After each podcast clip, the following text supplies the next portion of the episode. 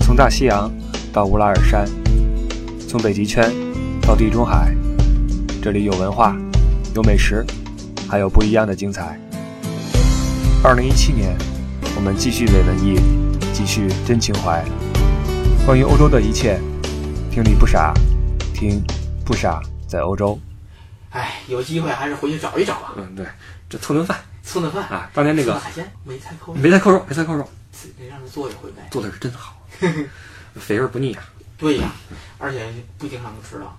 对，让老板是是主要不是舍得用那肉哎，是舍得用那梅 菜了。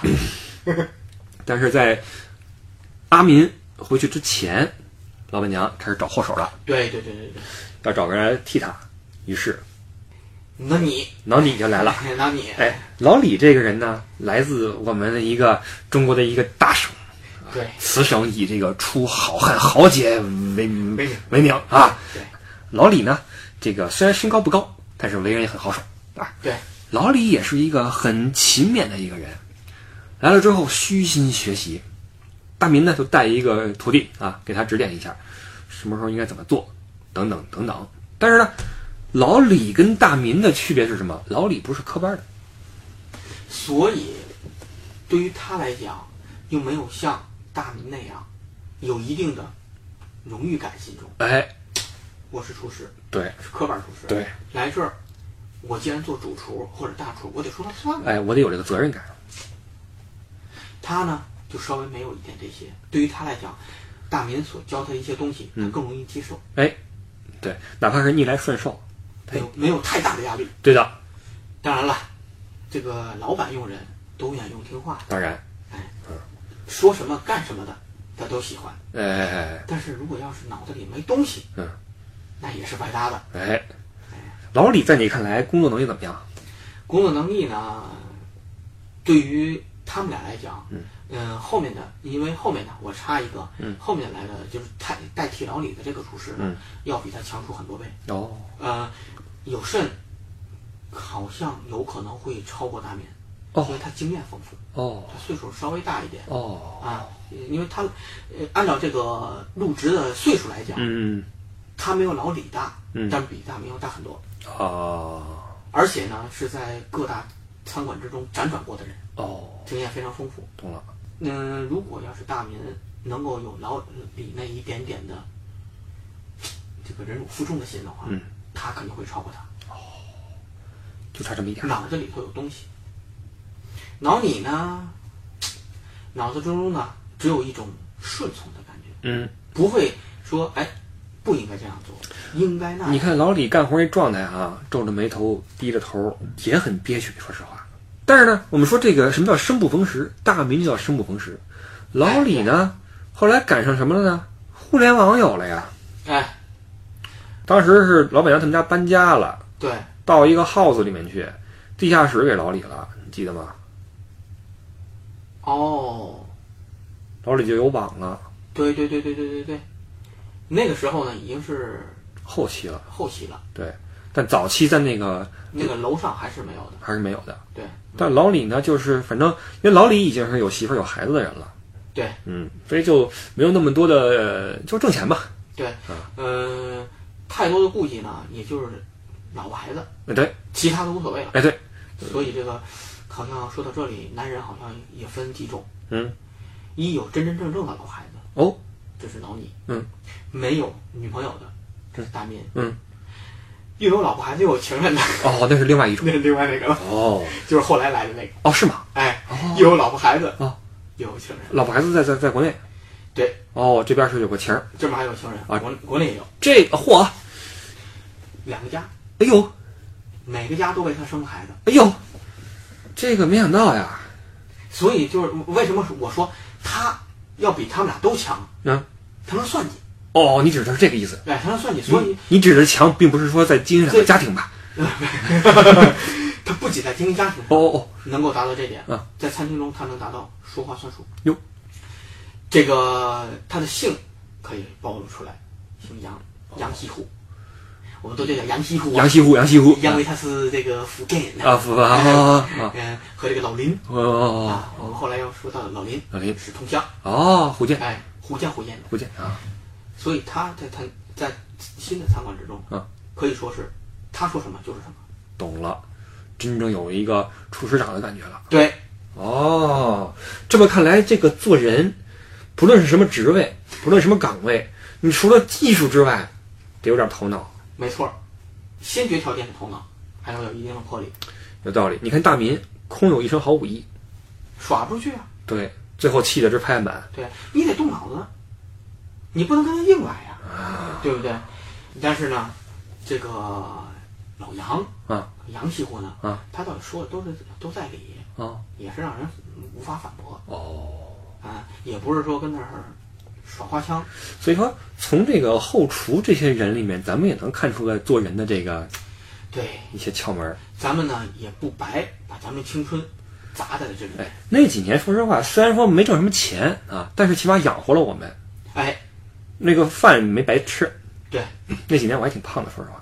嗯、至少不用担心，嗯不用天天总是想中午吃什么，晚上吃什么，嗯，对，哎，而且还能啊，我家里带点儿，你是愁这个，怎么又吃这个，对吧？ 哎呀，怎么又是这个呢？对啊，是这种感觉。所以这个，而且呢，呃，接触了老板老板娘，他们也是很有意思的一家人。对，当然了，当时这个他们的家庭呢，嗯就是我还刚进刚刚进入这么一个环境的时候，还不是特别了解、嗯，啊，所以呢，在慢慢的工作之中的，不仅是矛盾啊，还是互还是欢乐呀、嗯然后互互相的都进行了一次深入的了解，哦，慢慢的，我们才没有放弃，在这个餐馆继续工作，对的，它会有转机，对的，这就要说到后来他那个店呢，有了一个转机，对就是把老店呢给盘出去了，对，开了个新店，在我们十二万人的那个城市里，城里开了一个多少个位子来着？有，呃，五百多平，嚯，哦呃，两百多位置吧。这一下蹦出去三倍多。对，我记得当时是花了几十万欧元，三十装万，修是三十五万吧，还是对吧40万欧元，嗯装修是花了那么多，嗯，而且它是新建筑，对它前头没有，它是纯新建出来这个，对前头没变，新楼，它是第一个对头一波，对，哎，所有东西它都可以按照它的方式来建。刚开始那个生意好的呀，哎呀，那就是一塌糊涂，哎呦我的天哪！根本就是恨不得就算了吧，你们就吃完走人吧，不要不不是，当时你记得吗？我在做酒水的时候，我有个我记得很清楚啊。就咱们做酒水那个速度可是够快的，难呐，就是是熟练，有人说那个你能快到哪儿去？我这么跟你说，比如说一个单子上面，一个可乐，一个啤酒，一个什么别的。我当时不知道你怎么样啊，我拿出杯子来，梆往那吧台上一放，可乐咣往上一怼，可乐瓶子就开始倒了搁着了。趁他晚上留的功夫，我去打啤酒去，打一半把这可可乐瓶子叭一翻过来，然后这可乐做好了，啤酒这边手叭一停。沫好了，是这个速度，它不是说你说快一杯一杯不行，你同时来，根本不可能。同时来对，然后可乐瓶子一空了之后，直接看过 NBA 吧，看过美职篮吧，直接背后啪一扔，那边一个桶咣当就扔进去了，然后掏出一个新的来。那时候咱们的手艺啊，有点那个一开始咱们对水吧那个设想，对哎，有点儿那哎有点那意思，如果要是说，当然了，这个东西可以用一种特效来做出来，嗯比如把它慢动作拍，而快、快放的话，哎，有点像哪吒，三头六臂。对，是这感觉，哎，是这感觉。你你你如果从外头看的话，哇哎哇，就这样哈，我要说的是什么？就这样，我印象没出去很深啊。有一个晚上，我前面那酒水单一张是很很很小张纸，上面可能有三杯四杯，对我前面堆了十二张、十三张，就做不出来了，对，就做我就已经连续这么做了，比如说半小时、四十分钟啊，这个速度越堆越多，我就觉得这事儿可就有点奇怪了，这个东西就就就就就就就这不行，这不行，不能让它这样下 去了。这就不能再这样下去了，啊这不能再这样下去了，这就不行了嗯，对啊！当时那个店就好到了生意好到这个地步，对，啊嗯，一般来讲就是呃。如果中午的话，嗯，过十二点，嗯，晚上呢过六点就会出现这种现象，尤其周末。尤其周末哎，餐馆说实话，咱们怕过节，最烦的就是逢年过节，嗯，一个是圣诞节的不提了，二十四号晚上没人，二十五号、二十六号两天，炸了，哎，就是炸了。二十四号晚上就得把二十五号的桌子都摆好。嗯，第二天早上起来什么都别干。那个定台定位那本儿上密密麻麻写满了哎呀呦，，我天，能写的地儿反正都写上了。对，哎，谁哪个桌子全写好了，对，来了就开始吃。来就是吃，而且要告诉他，时间就这么时间，下一波还来人，几点几点不吃完走人。就是这个份儿啊上，二十五、二十六，然后三十一号、一号，那也是一个坎儿，还有几个节，这都是年终啊，对年关啊。对，按道理来讲，这个时候咱应该是在家里头待着，对，视视频跟家跟家人联系联系，看看什没么啥玩的元旦晚会看元旦晚会，啊，跟同学们一起来聚个餐。我记得在这儿一下。在那儿打工之后，同学们的聚会我很少去了，因为周你周周因为末你去的时候你人家在聚会的时候你在工作啊呀、对对，人家在吃饭的时候你在你在刷杯子呀，对呀、人家吃吃完饭放烟火的时候，你你在擦吧台呀、 对呀、对呀、这就这没办 哎法呀，啊对，就社交活动基本就断了，对而且还怕那个什么母亲节啊，母亲节什么是不升天？啊，对，哎嗯、这个复活节。哎，对对对对，我天哪，！ 哎呦，一说到这个节日，我呃就定台满满的，就是马上我不我能休息吗？咱们有这个心理是什么呢？咱们不挣小费，啊那个时候确实是这样的。嗯。但是你别忘了，咱俩在离开这个老店的时候，嗯不是离开老店，嗯老店在关门之前，嗯老板娘并没有遣散我们，说接着去新店工作，嗯但是给我们两个选择，嗯，怎么着？是接着做水吧呀，嗯，还是跟我做跑堂？哦，我们呢，就就好像我们一直在谈论的话题一样，嗯，没有把精力放在挣钱，挣钱上，嗯，我们只问工资哎，哪个贵呀、哪个给的高啊？嗯来了一句都一样，嗯，我们说那为什么还要做跑堂啊？对，觉得累得慌，对吧？嗯，那就肯定咱们俩选择都是一样的，对就是八百，对，其实不然，哎，泡糖后来挣的就多了，跑堂越来越多了，因为它一座位大了，嗯客流大了，每天的这个营业额也高了，嗯，遇到的客人也不同了，嗯，但是这个在变化的时候，水吧的工作不会变，嗯，水吧越来越多，活儿越来只越不过多，就活大了而已，对，对对，但是你的收入还是那样，对，但跑堂就不一样，呃，收入从三十变成了五十，五十嗯，到了五十了，到五十了，这还是我提的呢。你不能这样了，嗯，变大了，你不能再这样了，我有一天去找老板娘谈，我说老板娘，我说这个有点太累了，这个东西我觉得这个一天还跟老店一样是三十，老店一天你可能做个五五五百块，我五五六百，啊五五百算多了。算多的了。那五百那那就算好生意了。，对啊，你一般都两三百。两三百，两三百，然后我就受不了了嘛。你这我样我说老板娘不行，我说这个这不行。老板娘说那我给你这个数。当时我跟老板娘在一个桌子上谈的，她也没跟我直接说，拿手啊，带着大钻戒那手啊，在桌子上啪一画，写了个四。我说这这这这这，我面面露难色哈、嗯老板娘好，我给你这个，啪啪啪，写了个五。我说行吧，行吧，于是才成了五。当时那段时间你不在，对，我在我回国你了。回国了，对。然后你回来之后，就工资就跟我一样，就变成五了嘛。对，嗯。所以说这还要拜李知府的提携。哎，哪里哪里，哎呀，把李知府喜欢的玩物都带拿上出来。来，这些个在餐馆那个从老店到新店，咱们是经历了多少个难民，多少个帮厨，多少个大厨，不同的性格，哎不同的城市，哎，也算是个经历，挣的是真少啊，但招是人少。而且呢，其实咱们这说的呀，还都是这个厨房里的哎和厨房外的一点点事情。哎，更多的事情呢，有可能不可能在一次的节目中说得清楚。对，这还有自己所经历的一些事情和变化，我们还没有想到。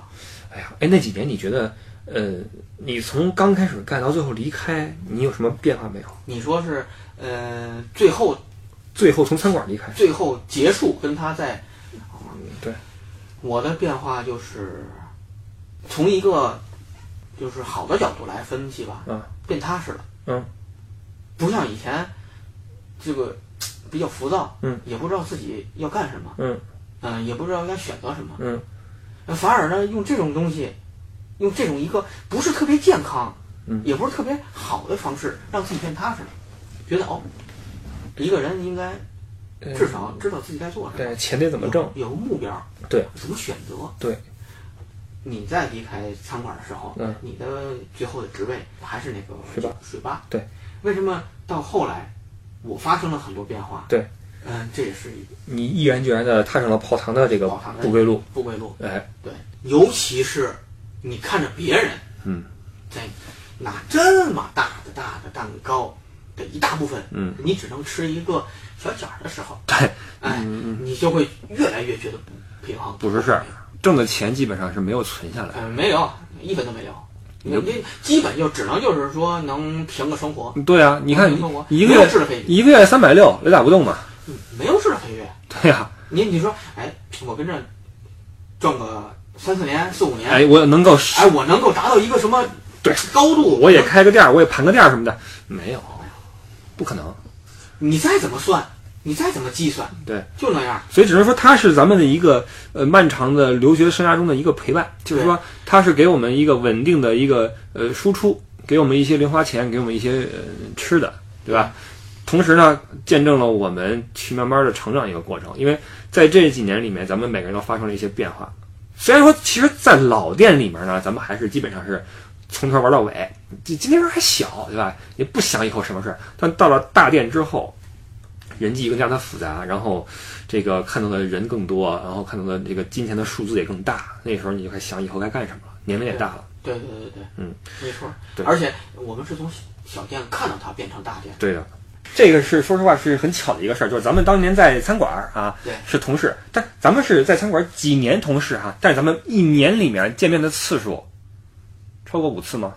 没有，因为就是错开的。对，永远是错开的永。远我记得我是呃这周的三呃六日，反正三十下周就是四几，反正跟你是有点岔开的。反正就错开的。咱俩是永远把那个餐馆填填补好。对，所以你我虽然在一个餐馆共事了有好几年，但是咱们永远不见面。而且都是间接的，能从老板娘嘴里能知道。对的，昨天那个谁怎么怎么样了谁谁谁怎么怎么样，了然后包括阿民说，哎，昨天那个谁哎怎么怎么对对对样，对所以咱们两个深知对方的一切动态。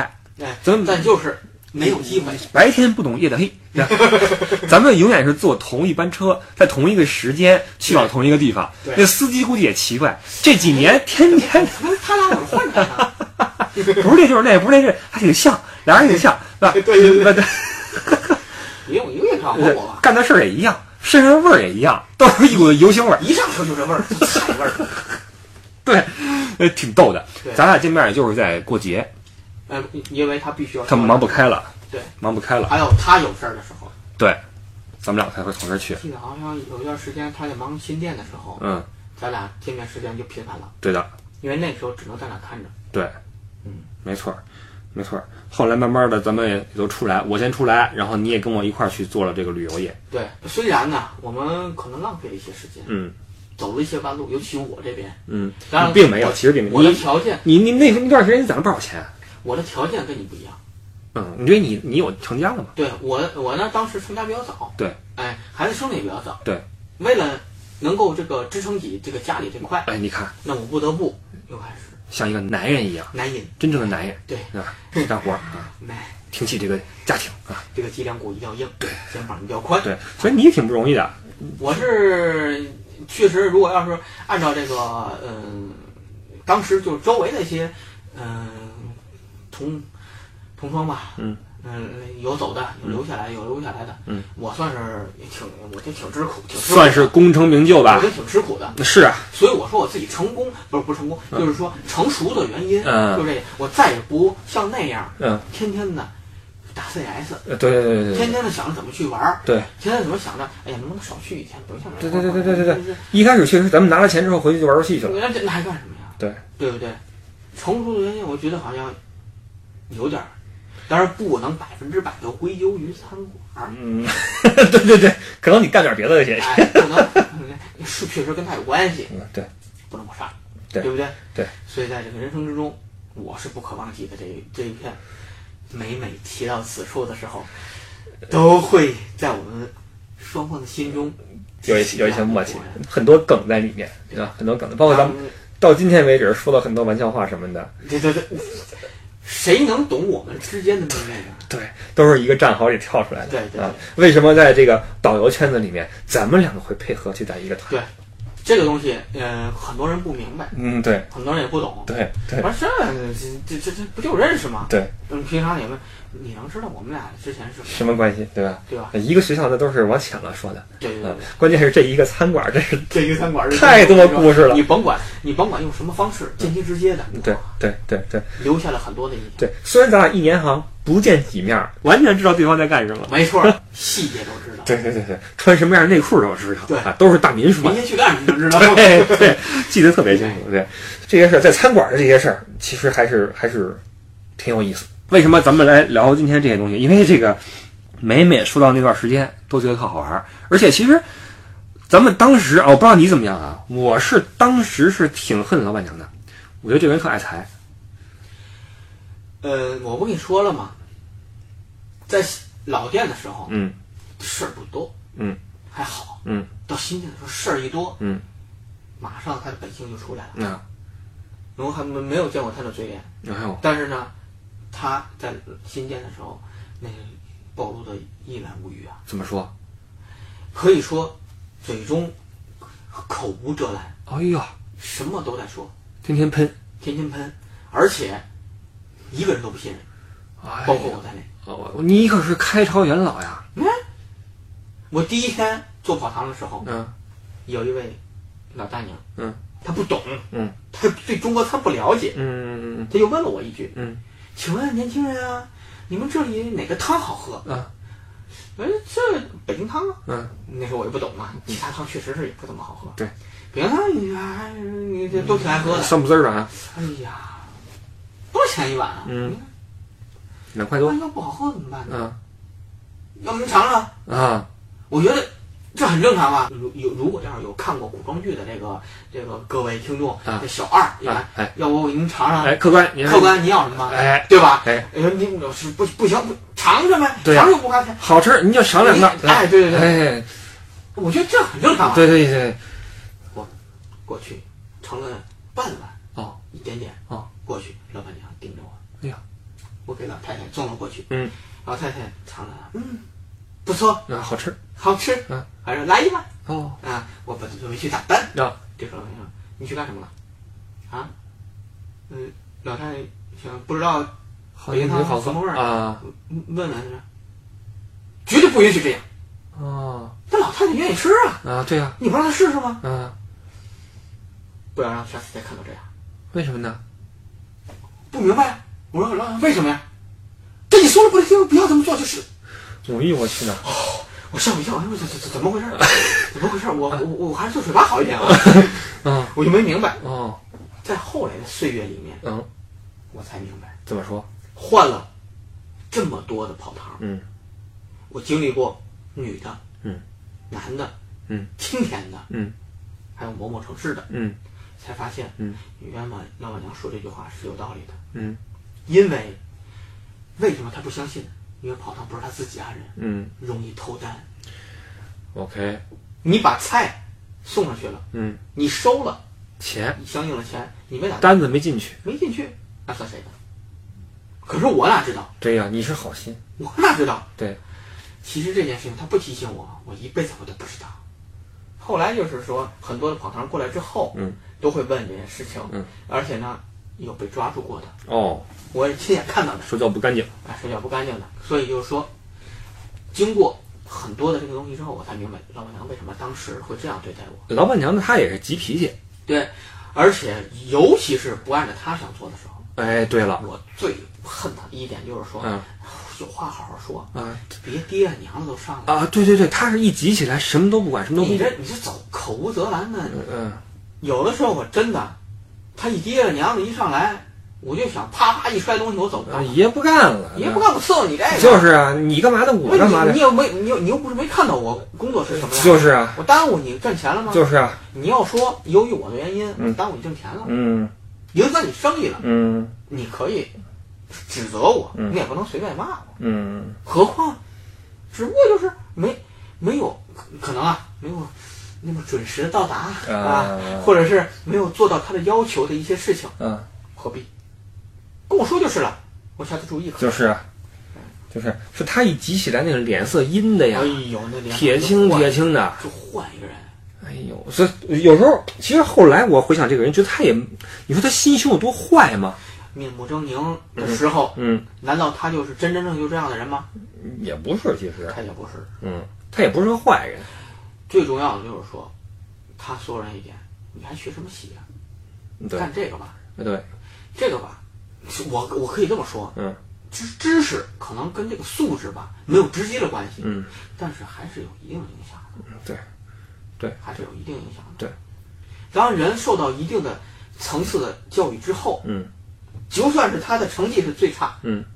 但你那么他你接受过这个接受这熏个陶熏陶渲染，对。出来的人也是不一样的，对对至少可以控制。而且这个教育和知识在一个人身上的作用，并不只是体现在你挣多少月薪，对，对吧？它可能能提高你的鉴赏能力、你的审美能力、你的修养，能够让你的生活变得，呃，与更多的优秀的人为伍。可能你身边这些人，他挣的也没那么多，没老板娘多，老板娘都不能挣钱呀、啊但是你通过教育，让你自己的这个生活有了更高的一个层次、更高的一个质量。这个我觉得是可能是老板娘她不能去悟到的一个道理。他悟不到，对这辈子也悟不到。对的，我觉得这个不是说咱们说他坏话，因为咱们对他的评价也是客观的。说实话，对，这个是客观的啊。嗯，对首先，整个家庭之中嗯学历最高的那就是老板了。对，你可以看到，老板是不到实在万不得已的时候，嗯，他不会那样去做人。对，那就说明什么？嗯，这个还是有点儿老板身边兄弟一大片对，包括咱们跟老板都是死心塌地的。对。老板这个人，就是你你怎么说都还好，嗯。但是你一旦触及他某些他不愿意的东西的时候，嗯他是有理论的，也很强硬。他是有理的，对对他不是说跟你从这儿随随便便的跟你对对对，不是发他是有脾气，理的不是撒泼，对吧？对不是撒泼。对所以这个老板娘这一家人也给咱们一些启示。说实话，对。对，包括他跟老板的关系，俩人一开始闹啊，哎呀，那个时候跟谁都学的事儿，啊，嗯，到底是抻抻这么烂谷子事情，全全都掏出来说，不过还好两两个人说不定当时他们可能也是属于不成熟的一对儿。哎也是，后来慢慢跟咱们同期，慢慢也开始磨合得更好。对，当时咱去的时候，女儿才五岁，对啊，你想想，俩人在一起才多长时间？对一般这个地方的人结婚立刻生立刻生，对，而且之前是没有谈恋爱的阶段的。没有。他们是他们是来了就认识就就结婚啊，了，对对对对对对，对所以是等于是在婚姻之中来互相的磨合，对，所以这正巧被等于咱们两个也赶上他们一个磨合的阶段对对对，对只不过比较好的，他们现在还差不多算是修成正果吧，现在可以了，呃，儿女双全，然后儿儿子也不错，念大学呢啊，现在学姑娘马上高中毕业对啊，都还不错，啊，所以说这个这个总的来说还是结果还挺好的，人生也没有什么太大的事情，呃，除了出次车祸，出了车祸啊对，啊，那真是捡条命回来。出车祸那天又是我在，你看没有，餐馆所有的嗯大全是大事出儿大事儿的全是我在全是你在，啊，奇了怪了，说明啊，你是属于一个重要的人物，哎呀，冥冥之中冥冥之中对，拍板儿决策嗯指向性很强的一个人。哎呀，为什么说我三次的转型，嗯，都跟你有关系呢？好像还真是出事情跟你没关系，哦，哎，还真是这么回事儿。跟你没关总系，总是一个目击者。平事儿跟你有关系，对不对？你那天不在，嗯，那餐厅肯定就乱了。啊，对都出去了，就你了，来对吧，对，对不对？对，搁我那儿，我估摸着，我估摸着，我也可能就是心思就不在那儿了。哎呦，那天乱的呀，你可不知我道跟。你说啊，心思就不在那儿了，嗯，你还得顾着爱爱吧，是啊，你还顾着桌餐吧，是啊，对不对？是啊，那天晚上还有自助餐，当天晚上就关门了。不关都不行，对呀、这没办法弄了。对、关门了。老板在医院里躺着，插着管子，老板娘过去，哭天抢地的。他们俩虽然很仓促的在一起，嗯，我觉得应该是看上眼儿了。当然了，老板娘不难看，你这这当时相当可以啊，现在也可以啊。你相当可老板也是啊。以来老板的优势是什么？他是德国护照。啊，这是一点，虽然不成为一个决定性因素，嗯，但它绝对是一个重要的因素，当然了，选择上一个重要的选择因素。当然了。对，嗯，不能说我光喜欢你，就是啊。那我啥没有，你你老俩别老板娘来，她不，老板娘是从国内来到德国，三个月内就成婚了，哎，这就就认才认识老板要这成么婚了很。强啊，对呀、你看看，人生规划的重要性，从这么年轻你刚出来的时候，我就不信比咱俩岁数大。你这这已经抱着非常明确的目的来的。哎，所以老板娘这这一生啊，你别管她这个是不是毁誉参半，哎，基本上是按照她自己的设计的路线在走。对，你不能说，哎呀，我一定要辉煌。啊，回头看，慢慢的都是在成长。哎，是的你这是一个满意了。我发现这话倒到最初你说那个嗯，人各有命，哎，这个大民呢有大民的命，嗯嗯嗯，我们俩有我们俩的命，这个老板一家啊有他们的命，哎，而这个命格和这个命数，虽然有可能好像在我们说天定，嗯，但往往总有人为因素在里面。该不会是我吧？我想说就是这样，哎呀，这个总结一下，嗯嗯嗯对吧？嗯，我们呢从这个餐馆的这个刚开始认识的一个点，嗯，哎，说到了不同的人物，嗯，最后呢又讲到了人生之中一些我们以前不知道的事情。通过这次聊天，没想到，哎咱俩也捋了个线儿出来。对，一开始我的本意啊，因为咱俩这次聊是坐下就开始聊了，没有任何提纲，没有任何的笔纸在面前，什么都没有，什么都就没有。你那儿有一杯水，对我这儿什么都没有。我本来是想什么呢？聊点好玩的事儿出来，给大家讲讲什么呀？国外打工的那个餐馆里边的经历，因为打工的经历那是另外一回事儿啊。我还有过很多打工经历，咱们以后再说。啊对，刚才我不说嘛，还嗯有很多事情咱们之前还没说呢。对，就是就想说点餐馆里好玩的各色人物给大家听一听，都是什么样的。结果没想到，其实其实咱们说的人物说的并不多，也没那么细，只是说了个大概其的他们的之前之后的样子，然后他们的性格。但是通过我们说这些人的性格，包括老板老板娘的性格，以及他们这个几年中这个发展的这个人生的这个高高低低，咱们好像捋了一些东西出来。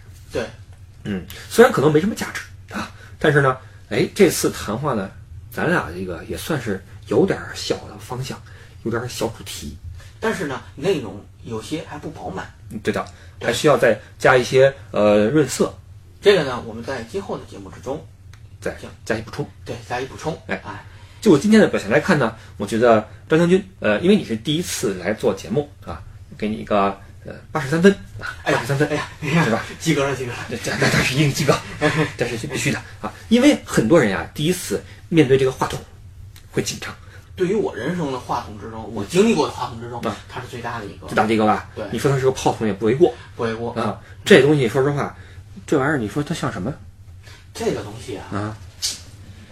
呃，如果要是说从外形上来看，嗯像架起来的药丸儿、哎，胶囊胶囊，有点这意思，对。有点这意思。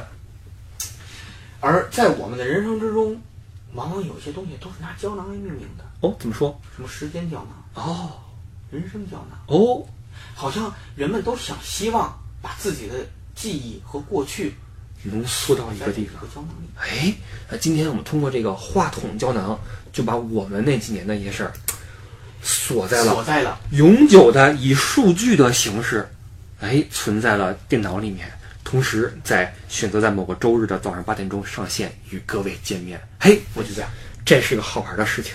你看看，哎，因为我并没有想到这是个胶囊，因为嗯我也没想到，但是就一刹那的感哎觉。呀，灵感 inspiration， 对对对对，我当时我想的是什么？它有点像一个保温瓶的内胆，哦，对，因为它是分层的，哎，前一阵儿保温瓶火了，你知道吗？黑豹乐队主唱拎着保温瓶，里边泡着那个菊花和枸杞，跟啊一个、啊啊啊，对对跟对，一个对，后辈见面，对哎，对后对辈对惊坏了，想不到当年的英雄人物举着保温瓶出来了，说明什么？人到中年要服老，要养生。要养生，哎主要是枸杞也火了，这么多年，咱们也从当年的毛头小伙儿，变成了需要保温瓶的，你说是中年人不为过吧？哎，这个可以，哎，已经列入了对，今天我们对着这个保温瓶加了很多的菊花，枸杞，哎，呃，莲子混成了一剂，呃，不能说是心灵鸡汤，呃对，心灵药方吧，要方哎法，，一饮而尽，对吧？对这个以往事干杯，这是今天咱们聊这么多的一个小感触吧。对对对，差不多了，时候也不早了，啊因为今天呢是我们这个团组开始的第一天，哎，第一天呃是嗯事儿不是特别多，但是呢，就是也挺累的，今天也开呃半天车了，半天车之后还有超过一周的时间，我们还要通力合作，一起把一个团从德国、带到意大利，从柏林，带到威尼斯，哎，再从威尼斯，带到罗马，再从罗马起飞，对哎，是这么一个团组，这个人也不少，对，五十来口子，我还好吧，怎么带好，处理好里面人的关系，衣食住行，差一点都不行，对，今天就差点出事儿。哎呀，无线网，上网你看看，就差那一句话，听那一句话，嗯我一问，当时情况是什么呢？听众朋友们，张将军在给这个我们的游客们耐心的讲解酒店入住事项、楼层几层、进电梯摁哪个号、哪一层从哪上哪一个电梯，因为是分开的。早餐在几层，早餐几点钟开始，出发在几点，进房间之后注意什么什么，说了一溜够。同时上网密码是什么？说完之后才发现，酒店给咱们弄了一个坑儿。连上之后，上网费是十欧元一个人，十欧元一天，五十个人是多少钱？五百欧元，五百欧元，这钱谁来付？这钱难道让导游来付吗？这就是一个天坑，所以立刻亡羊补牢，跟客人说信息错误，信息错误，上网是收费的。这句话咱们说着心里不好受呀。你这是第一天呐，工作是怎么做的？人家不会去想。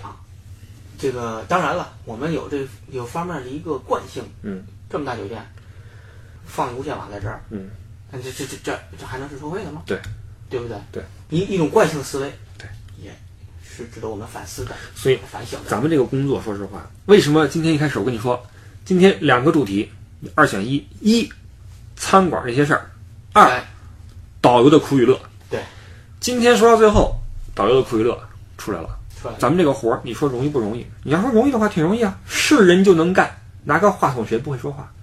难在什么地方？细致到这个份儿上，可能还是有坑。一个坑出来，一晚上五百欧元谁来付？五百欧元白干了。怎么办？嗯，好吧，这个我们就不多说了，好吧，咱们还有工作要做，还有工作要做带着这么多人啊，继续走下去。我们这个先聊这么多，因为我们还是有机会见面。如果开心的话，如果听众朋友们觉得不错，咱们才接着往往后聊。再往后聊，对，哎，聊点什么新的别的东西。今天啊，其实为什么给你八十三分啊？这个其中呢，像我呢，属于那种话比较密的，语速比较快。很多人跟我一对面一聊，他可能有点儿这个，他跟平时说话不一样。你一一觉得有这个保温杯在你前边儿，你会想，哎呀，我这句话会不会说错了呀？你越这么想，越结巴。嗯，对，但是咱们两个之间呢，哎，因为有这默契在，所以能够比较顺畅聊下来。再有一个呢，就是哎，这一路上咱们一路捋下来，虽然没有提纲，我跟以前跟嘉宾聊的话，都是要提前要串个场儿，说一下今天咱们说什么，咱俩几乎没聊，几乎没提，这也跟咱们之间的特殊的关系有关。哎，张嘴就唠啊，张嘴就唠。所以看大家的情况啊，如果反响不错的话，我再请张将军跟我们来聊一聊其他的话题。张将军跟我一样，在德国待了十几年，在同一所学校念书，一块儿打工，现在从事同一个行业啊。呃，包括明年如果我们组一些听友团的话，我在这儿跟张军说一下哈。好将军，如果可能的话，想请您来帮我一起来带团。行，今天就先说这么多。好，各位听众，今天就先到这里啊。好，呃，我们就呃祝各位在接下来的一周里面，呃，一切顺利。开开心心，哎，感谢各位的收听，大家各位。再见。